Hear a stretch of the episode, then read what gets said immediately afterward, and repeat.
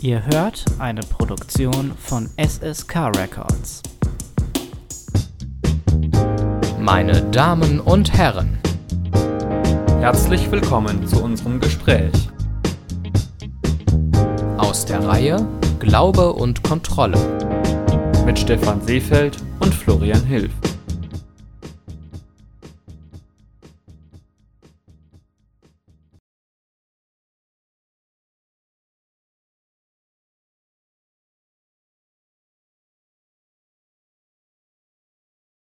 Eure zwei gut gelaunten Moderatoren Florian und Stefan sitzen wieder vor den Mikros. Ich begrüße dich, Florian.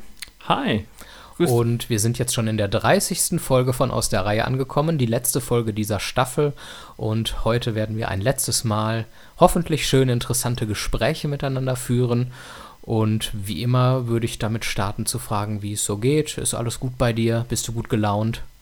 gut gelaunt, soweit schon, aber äh, ein bisschen stressig ist es momentan, wie du sonst wahrscheinlich sagen würdest, aber das geht schon. Das Die- soll jetzt nicht unser Thema sein, denn jetzt, wir haben, glaube ich, hier heute mal ganz andere Probleme. Wir haben ja ganz andere Probleme. Wir wollen nicht die Leute runterziehen mit deinen persönlichen Problemen, mit beruflichen Problemen. Das haben wir ja schon in einigen der vorherigen Folgen ausdiskutiert, wie es da so aussieht. Da gehen wir erstmal auf deine Probleme ein, würde ich sagen. Gehen wir auf meine Probleme ein. Ach ja, ja, tatsächlich. Nachdem ich ja schon hier die Endoskopie der guten Laune hatte vor einigen Folgen, erinnert ihr euch, gerne nochmal nachhören, äh, hatte ich jetzt dann vor einiger Zeit die Endosonographie der schlechten Laune sozusagen. Ich durfte mir nochmal lustig was tief in den Hals und in den Magen reinschieben lassen.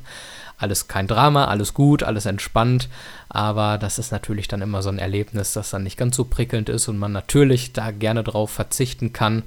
Und ähm, im Gegensatz zu der Magenspiegelung ist das diesmal äh, stationär durchgeführt worden. Und ich lag dann so mit zwei weiteren Menschen auf einem Zimmer, ein schönes Dreibettzimmer. Und äh, ja, das ist natürlich dann immer ein, ein intensives Erlebnis, wenn man da noch andere Problemfälle neben sich liegen hat. Hast du schon mal Erfahrung damit gehabt, im Krankenhaus zu sein mit mehreren Leuten auf einem Zimmer? Mit mehreren Leuten auf dem Zimmer hatte ich, aber das war dann noch so lange her und da war ich dann selber quasi so, so problemfallmäßig unterwegs, dass der weitere Zimmernachbar netterweise dann nur quasi ein Elternteil war, was dann äh, ab und zu nochmal dann, dann, dann da sein durfte. Also dein Aber eigener es- Elternteil oder was? Ja, genau. Also mit anderen Worten, du hast kein Zimmer, ein Bettnachbarn gehabt. Warst Ich habe- alleine auf einem Zimmer. Ich habe aber in dem Sinne keine regulären anderen Zimmernachbarn. Jedenfalls nicht mehr, dass ich es wüsste. Vielleicht habe ich es auch einfach verdrängt. Das kann natürlich sein, aber ich kann mich an niemanden erinnern, der da dauerhaft gewesen wäre, ein fremder Mensch in diesem Zimmer. Nein, nein, nein. Ja, sei froh. Ist immer, vor allen Dingen, wenn man dann über Nacht dort natürlich sein muss, ätzend. Ich weiß nicht, kannst du gut äh, schlafen, wenn irgendwie noch andere Leute im Raum sind? Das kommt drauf an, aber ich bin ein Mensch, der grundsätzlich eher an fremden Orten schlecht schläft. Das heißt, egal ob es Krankenhaus ist oder nur bei wem anders zu Hause. Insofern, äh, das ist äh, ein, immer ein großer Traum oder eben auch keiner, ha, weil nicht durchschlafen können und so. Aber im, ja, im Krankenhaus ist, glaube ich, immer noch mal, noch mal eine ganz andere Geschichte und vielleicht ja auch für Menschen, die sonst eigentlich ganz gut schlafen können. Das mag durchaus sein. Ähm, aber das heißt, es ist egal, ob jemand mit dir noch in einem Zimmer pennt oder nicht. Wenn du nicht an deinem angestammten Platz bist, dann hast du Probleme beim Pennen. Durchaus, ja. Ah, okay. Ja, geht mir tatsächlich auch so. Ich bilde mir ein, dass es in den letzten Jahren ein bisschen besser geworden ist, dass ich da etwas entspannter geworden bin. Aber grundsätzlich ist mir dieses Problem durchaus vertraut.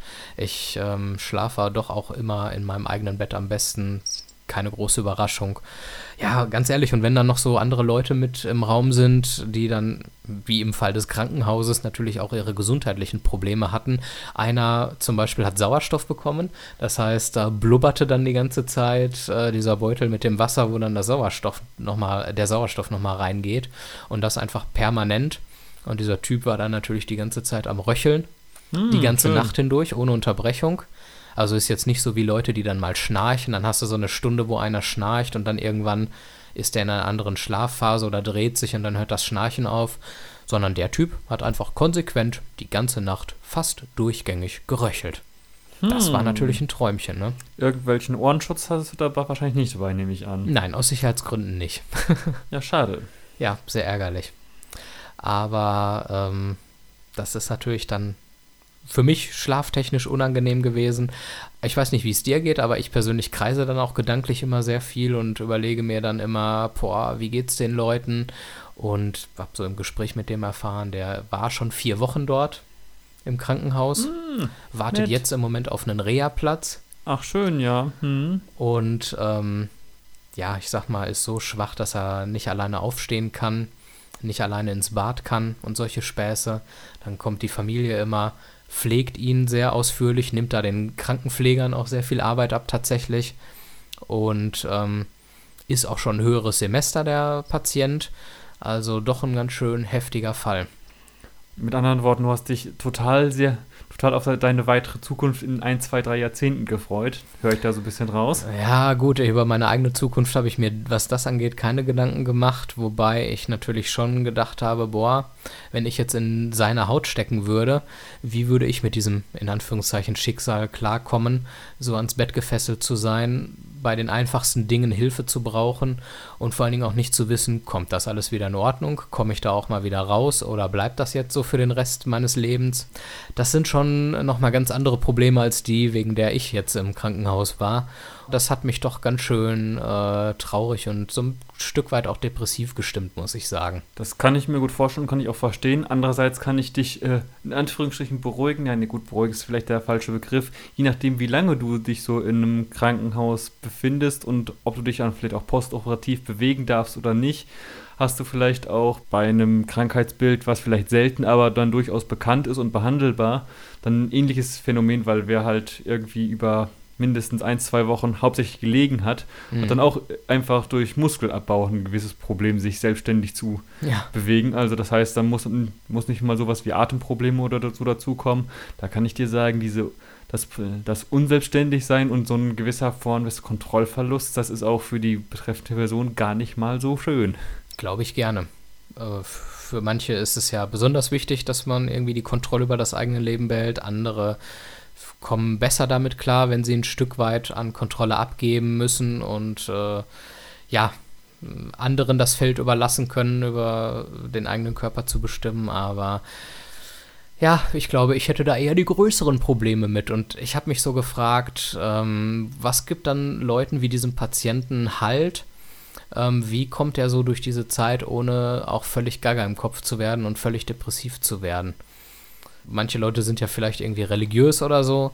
Ähm, da gibt einem vielleicht dann der Glaube halt. Aber was machst du jetzt zum Beispiel? Wir beide sind ja jetzt eher der Religion nicht so zugetan. Wie gehst du mit solchen Problemen um, wenn es mal wirklich heftiger im Leben wird? Und du auch noch nicht vielleicht abschätzen kannst, wie es weitergeht, ob es ein Happy End hat.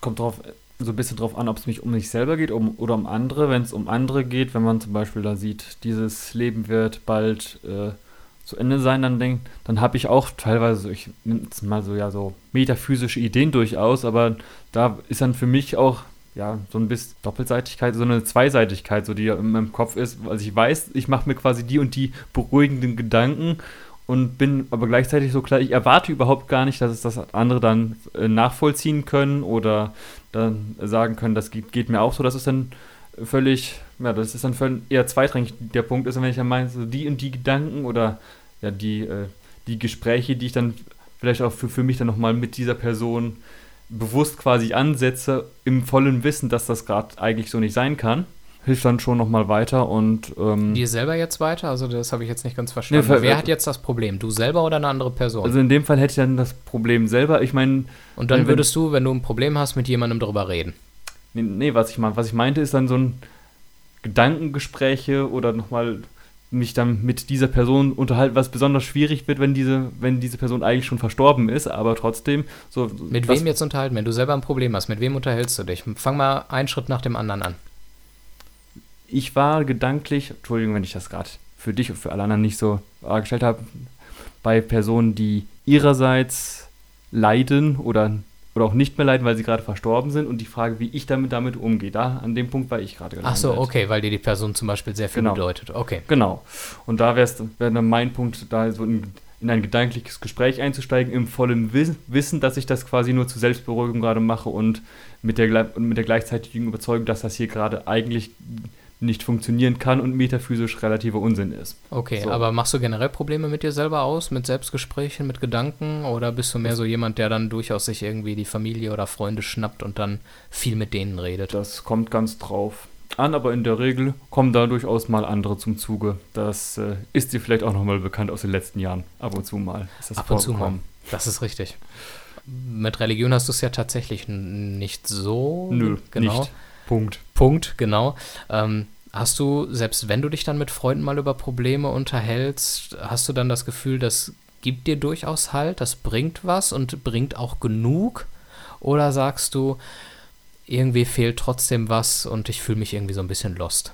Also so, dass ich sagen würde, so eine, Strukt so eine Struktur, so eine überweltliche, die fehlt mir recht selten. Und wenn, wenn sie mir dann wirklich fehlen sollte, dann sage ich so, ja nun, dann habe ich halt Pech gehabt, so. Mhm. Und, und muss halt mir überlegen, möchte ich mich quasi in ein Gedankenkonstrukt reingeben, was mich dadurch an, mit dem Gedanken, dass es eine höhere Macht gibt, die mich dann schon irgendwann auffangen wird, was sie im Zweifelsfall an der einen oder anderen Stelle, wenn sie es hätte tun können, sowieso nicht getan hat. Insofern bin ich da dann eher der Skeptiker. Ja. Ähm, Aber du hattest interessanterweise gerade gesagt, ähm, dir fehlt sowas wie Religion selten. Das heißt, ab und an in besonders schweren Krisen kommt es dann doch mal vor, dass du dir zum Beispiel wünschen würdest, gläubig zu sein, weil es Ja. dann vielleicht leichter wäre. Oder dann, na, dann, was ich mir dann in dem Moment wünsche, ist dann eher der Punkt so, ich hätte jetzt gerne quasi den Schalter umgelegt und dann sind die Probleme weg, aber natürlich Ah, okay. ist dann auch so die, also zumindest nach meiner Überzeugung, die Hinwendung zu einer höheren Macht, zu einer höheren Identität, äh, nicht Identität, Entität, Entschuldigung, Mhm. auch eher nur so ein, so ein Behelfskonstrukt. Und da würde ich schon sagen, nö, da muss ich das jetzt aushalten und da irgendwie durchgehen. Aber ja, wie geht das, wie geht das dir so? Ich habe da, ich meine, dass du ja auch religiös auch nicht so ganz gefestigt bist, in dem Sinne.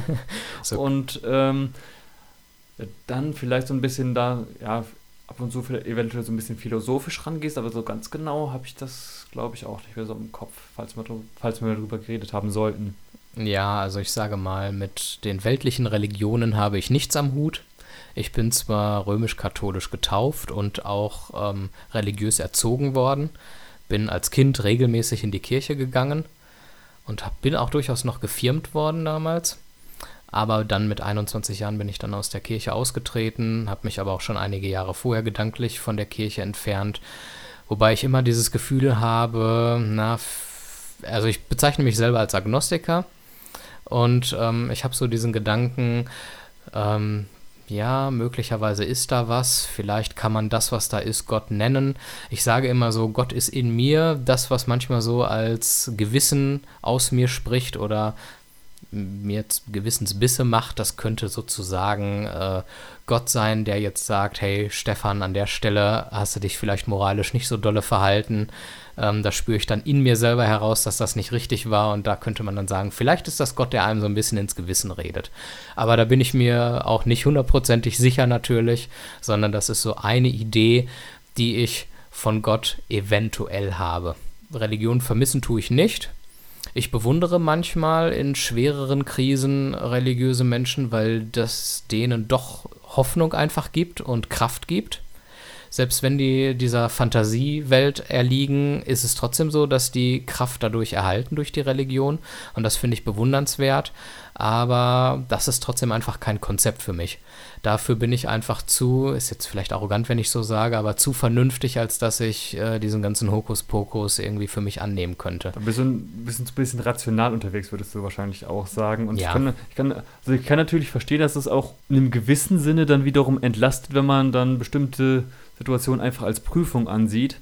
Das ist natürlich dann, ja, würde ich sagen, quasi aus der- Sicht des rationalen Menschen, der von aus oder für sich oder sich für rational haltenden Menschen, der von außen drauf schaut, natürlich auch dann die einfachste Erklärung, ja gut, ne, das ist dann, verpackst du dir jetzt dann als Prüfung und deswegen kommst du damit dann einfacher klar, aber dein Problem ist dadurch ja trotzdem nicht weg, also, hm?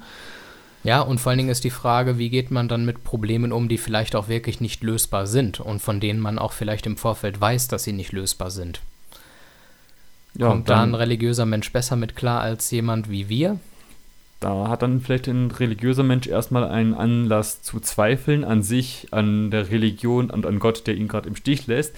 Wenn es dann wieder einen kleinen Lichtblick gibt oder sich die Situation wieder gebessert hat, gerade im Krankenhaus kann es ja durchaus mal vorkommen. Ja. Und da ist es dann je nachdem, ob du gerade in einem, ja, einem tief evangelikalen Amerika bist zum Beispiel, wo es dann heißt, ja, Gott hat mich geheilt und die Mhm. Kritiker sagen, kommen, oder wenn es gerade auf Social Media passiert, kommentieren die Kritiker dir dann gerne runter, naja, sind wir mal ehrlich, es waren die Ärzte und es ist deine hohe Krankenhausrechnung, aber äh, mach mal. Ja.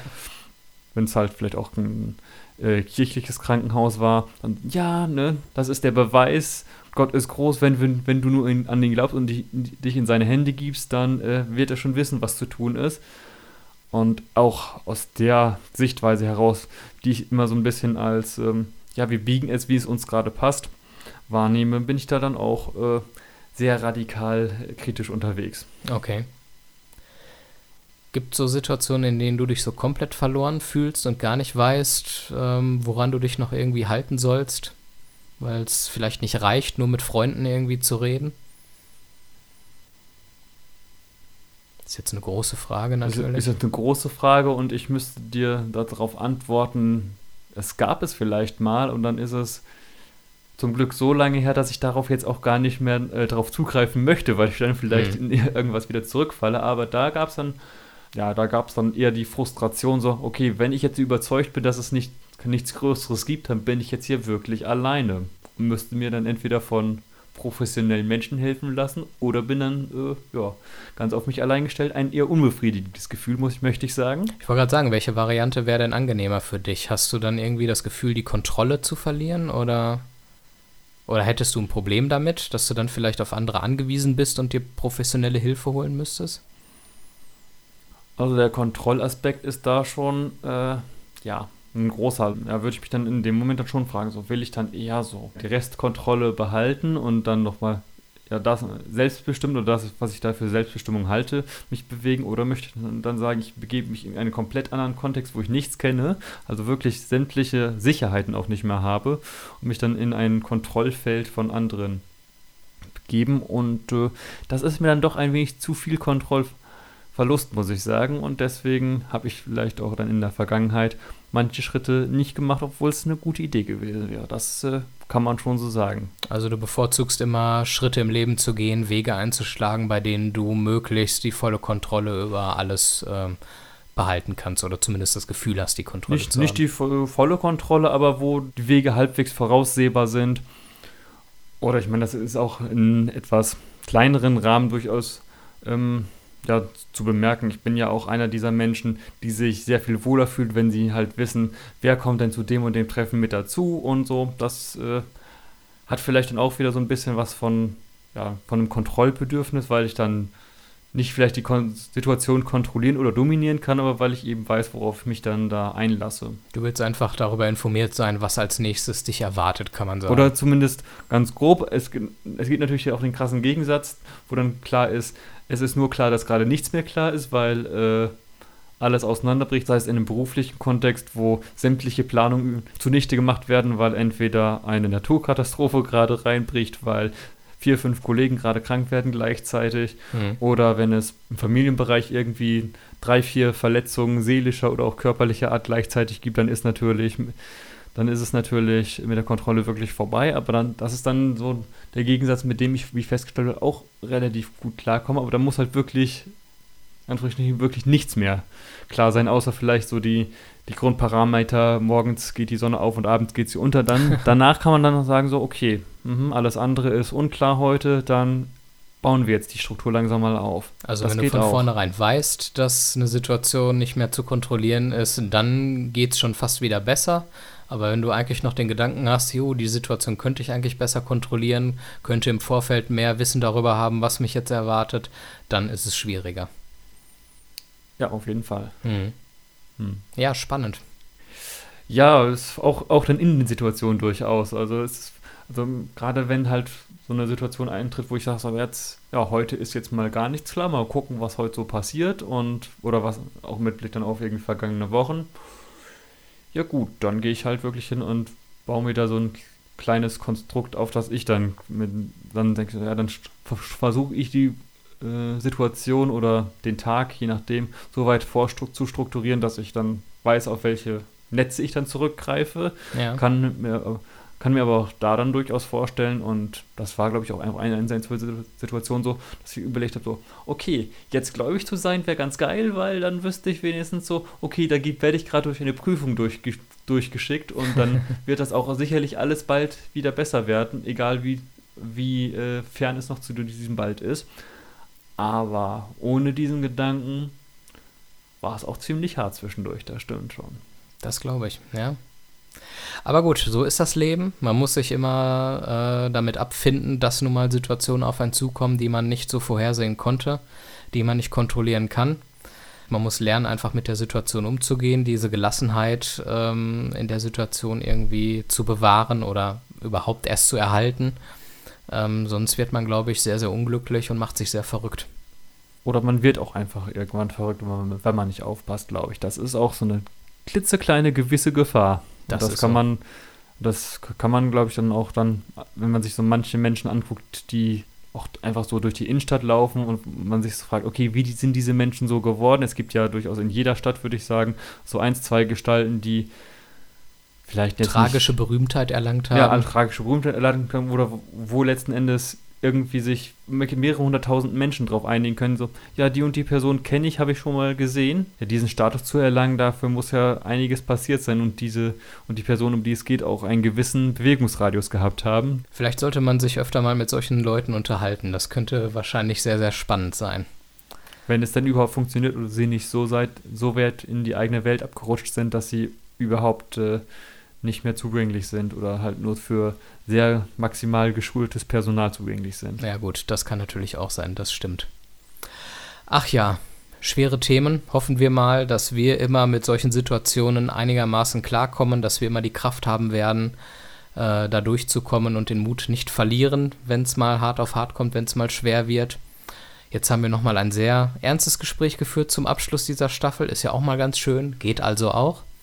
Und damit sind wir, wenn du nicht noch irgendeinen Punkt hast, den du dazu beitragen möchtest. Ich könnte noch sagen, ich bin dir durchaus sehr dankbar, dass du immer hier die Kontrolle über die Aufzeichnung, über die Technik behalten hast. Jawohl. Das ist dann in dem Sinne immer sehr beruhigend gewesen, dass, es, dass du dann teilweise auch äh, redaktionell äh, dir die Kontrolle an sich gerissen hast in manchen Punkten der Moderation war ab und zu ein wenig anstrengend, möchte ich sagen, aber das wiederum, das wissen wir, ob vor oder hinter dem, hinter dem Mikro oder nach der Aufzeichnung, beruht ja durchaus auf Gegenseitigkeit. Das ist alles ganz wunderbar letzten Endes. Und äh, ich wollte jetzt sagen, freue ich mich dann auf die nächste Staffel, aber na, noch so ganz sicher bin ich mir da noch nicht. Aber äh, das wird trotzdem, um diese Plattitüde natürlich nochmal rauszuhauen und sie vielleicht auch noch so, das wird alles ganz wunderbar und wir schauen, wie es weitergeht. Sehr gut. Dann würde ich diese Staffel hiermit jetzt beschließen. Ihr könnt sämtliche Folgen dieser und der beiden vergangenen Staffeln jederzeit als Podcast nachhören auf den bekannten Portalen Spotify, iTunes, Google Podcasts und was es da sonst noch so gibt oder einfach direkt auf unserer Homepage aus der Reihe.sskrecords.de. Dort findet ihr alle Folgen, dort findet ihr alle Links, um uns abonnieren zu können und damit haben wir es geschafft. Danke, Florian, für das Gespräch. Danke, Stefan. Und euch allen wünsche ich alles Gute. Bleibt lieb, äh, bleibt, bleibt lieb zueinander. Doch, kann man so sagen. Bleibt und seid immer lieb zueinander. Tschüss. Ihr habt eine Produktion von SSK Records gehört. Mehr dazu auf www.sskrecords.de.